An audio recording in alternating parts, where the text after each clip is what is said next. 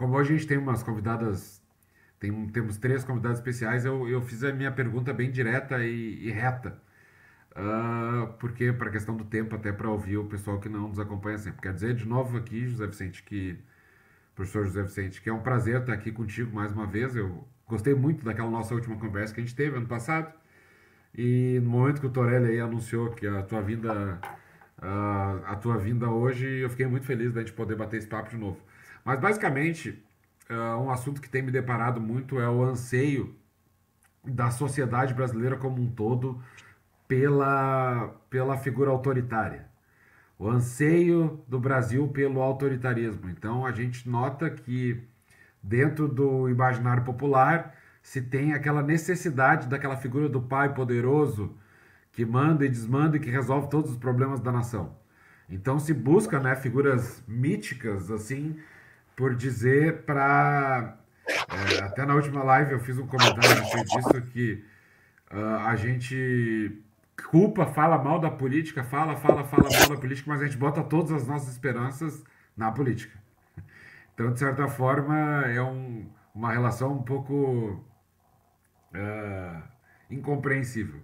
Mas o, questionamento rápido e simples aqui seria no sentido de qual é a relação dessa cultura da violência, que, que é inegável que hoje no Brasil ela está é, explícita, qual é a relação da cultura da violência com a eleição do nosso presidente Jair Bolsonaro, se isso tem uma relação e se como, como que ela se desenvolve. Esse é o meu questionamento para ti. Muito obrigado aí, professor José Vicente. Lucas. É, é, eu queria dizer que o milicianismo na política começou há muito tempo atrás.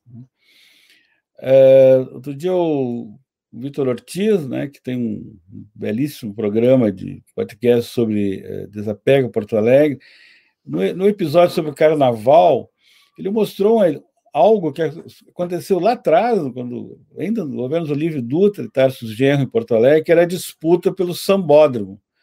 Você sabe, o carnaval sempre estava no centro da cidade, etc, etc. Ainda mais com toda aquela população da ilhota, da, da ex-ilhota. Né?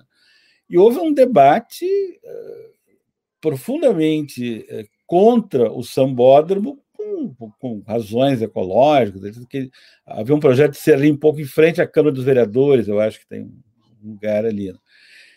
E houve vários setores contra, inclusive do movimento tradicionalista gaúcho, de modo que, afinal, o, o Sambódromo foi relegado lá ao Porto Seco.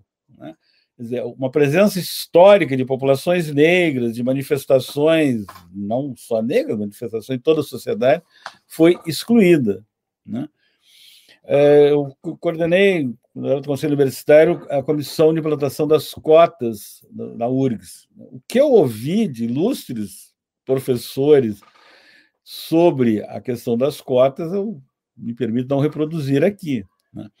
Então, vejam, é, é, então, esse, é, o que eu vou chamar esse neoliberalismo autoritário conservador, ele antecede né, e o atual governo ele vem sempre em debate. Né? É, tivemos uma figura também que tinha essas mesmas proposições, o, o ex-presidente Collor, né? É, então, é, o que eu acho que é, o que os historiadores têm mostrado, William Schwartz, até recomendo, podia um dia convidá-lo, belíssimos livros, né? Bom, aqui é, você tem vários componentes do autoritarismo brasileiro. Foi falado aqui o racismo, né? a, a discriminações é, e, e a violência né? Que sempre esteve presente. Agora, o que eu acho que às vezes a gente não se dá muito conta é de que essa, essa violência na história brasileira foi aquilo que Aníbal Quirrano chama de despojo cultural, né? que foi um. Uh, o Boaventura chama de epistemicídio, né? que foi um sufocamento dos saberes e das populações indígenas, né? do, extermínio, sabíamos já no primeiro século, como também depois dos saberes negros, né? sejam relegados aos quilombos, sejam todas as perseguições às religiões afro-brasileiras. Né? Então, é, o, o que eu acho que é importante ressaltar é que essa violência na história brasileira sempre esteve acompanhada de justificações e representações. Sabemos que o Torelli não estaria aqui não tivessem sido vencedores no, na discussão do século XIX no, no, no, parlamento brasileiro sobre o branqueamento da população brasileira. Né? É, quando começou, pela, né, quando Lei de Terras de 1850, quando veio a abolição dos ingleses para o término do tráfico, havia, por exemplo, a oferta no mercado mundial de, de força de trabalho, os coolies chineses, que até chegaram no, no São Francisco, chegaram ali no, no Peru, por exemplo. Né? Então, toda aquela discussão que antecedeu a abolição foi marcada por representações de negação do direito à cidadania de outros. Né? E, evidentemente, é, eu queria lembrar que o ano que vem vocês têm que vir, porque o ano que vem, 2022, depois vou, vai ser o ano dos grandes cataclismos, né? começar pelos 200 anos da, da independência. Há outros. Então, vejam, é, esse autoritarismo que foi um tema, eh, todos conhecem, a Theodor Adorno, junto com um grupo de pesquisadores, fizeram em 1949 nos Estados Unidos uma pesquisa sobre a propensão das pessoas a aderir a posturas fascistas, como ele falava, a escala F. Né? Isso foi reproduzido recentemente, o Fórum Brasileiro de Segurança Pública reproduziu com Datafolha essa pesquisa. Não tenho tempo de detalhar aqui, mas está disponível no site, né? 2017 que é extremamente interessante, mostrando um alto, uma alta adesão a valores autoritários, a essa figura de uma, de uma autoridade legítima, a violência como meio de resolução de conflitos, etc. Né? É, mesmo que eles dizem, não, isso, isso tem convivido com respeito aos direitos humanos, etc., mas há uma elevada propensão, daí lá mostram os dados, né, que estão presentes na cultura brasileira e na política brasileira. Eu sou de uma geração que lutamos contra a ditadura, sabemos o quanto a ditadura eh, foi violenta nesse país e em vários outros também. Né? Mas então, eu, eu acho que eh, eh, essa, esse autoritarismo, por exemplo, permanece na política no espaço agrário. Nós olharmos, eu fui, entre outras coisas, assessora da Comissão Pastoral da Terra na Amazônia, oito anos andei por lá, dava cursos, etc. E eles têm até hoje um anuário, desde 1975, é a única base de dados sobre conflitos agrários no mundo. A FAO me chamou a Roma, porque eles queriam fazer um mapa mundial de conflitos agrários, que parece que alguém boicotou. E todos eles não. A única base de dados é da CPT, que felizmente continua até hoje, recém lançou. Né? Então você vê que no espaço agrário, a, a, a morte, o assassinato de líderes, etc., é uma constante. Né? Historicamente. Houve uma diminuição nos tempos de Fernando Henrique Lula e Dilma, mas depois cresceu. Não tanto, mas cresceu. Né? É, outro dia eu fiz um levantamento, eu queria converter a chacina num objeto sociológico. Eu acho a sociologia interessante, porque de repente a gente pode pegar alguma algo que é notícia de jornal, né, e converter num objeto sociológico. Estou fazendo isso ainda. Eu cheguei já desde 85, já, eu, seguindo a, a, definição da Comissão Pastoral, Pastoral, da Terra, chacina é quando mais de quatro pessoas são mortas no mesmo local, no mesmo espaço. Né? Eu apliquei isso, eu já cheguei a quase 100 chacinas pela imprensa reportadas nos últimos, uh, no período democrático. Né? Uh, e às vezes com crueldade. Aquilo que a gente via no México de esquartejamento e tudo, em Porto Alegre teve 17 o ano passado. Basta ver, ler o Humberto Treze, Carlos Wagner aí.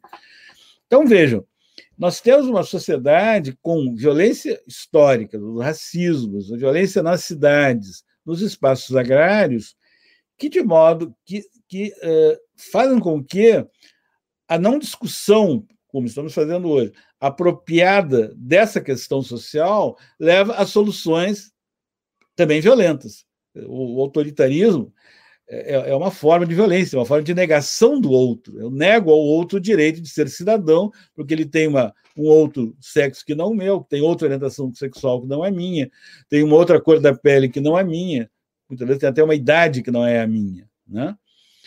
As pessoas com mais de 60 anos tendem a ser mais autoritárias, né? talvez esquecendo do seu próprio passado. Então, eu, eu diria que o, o milicianismo neoliberal conservador, que caracteriza o atual momento brasileiro, é anterior. É anterior. E claramente isso mostra uh, que, embora tenha havido uma larga discussão democrática sobre a questão do controle social, acho que todos participamos aqui, né? Temos que continuar, quer dizer, há que continuar insistindo de que a política tem uma cultura política e que essa cultura política não é naturalizada, né? não nem, como já dizia Lucas e tantos outros, né? e que nós precisamos ter um debate político para que a cultura política vá uh, identificando as questões e vá propondo soluções alternativas a um certo senso comum. É, é claro que isso não é apenas no Brasil, eu queria trazer, vocês viram que agora apareceu no Canadá aquele genocídio de 150 eh, meninas, meninas indígenas, né? Eles fizeram uma comissão da verdade, eu andava por lá, acho que em 2015, eu estava dando aula em Montreal, essa apareceu, fizeram eh, audiência de conciliação histórica, etc. Né? Mas agora estão descobrindo que não tinham descoberto antes. Parece que já, mais, já mil corpos foram é, localizados. Certamente há muito mais. Né?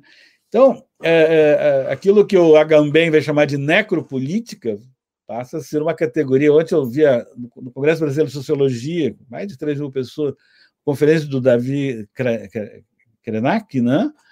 e ele falava é, é, exatamente de como existe um, um como seria necessário é, recuperar saberes. Né? Ele falava muito que, ao lado da cidadania, nós temos que ter uma florestania, que eu achei muito criativa a, a ideia, né? Então, eu acho que, uh, claramente, várias pesquisas, vários olhos vão mostrar que existe esse conservadorismo, existe esse autoritarismo, e nós não devemos nos iludir que é uma questão. Óbvio, a eleição depende de vários fatores, não apenas desse, conjunturais, etc. Mas há fatores estruturais que mostram a necessidade de discutir da cultura política brasileira de todos os, todo o espectro político, que eu acho que é fundamental.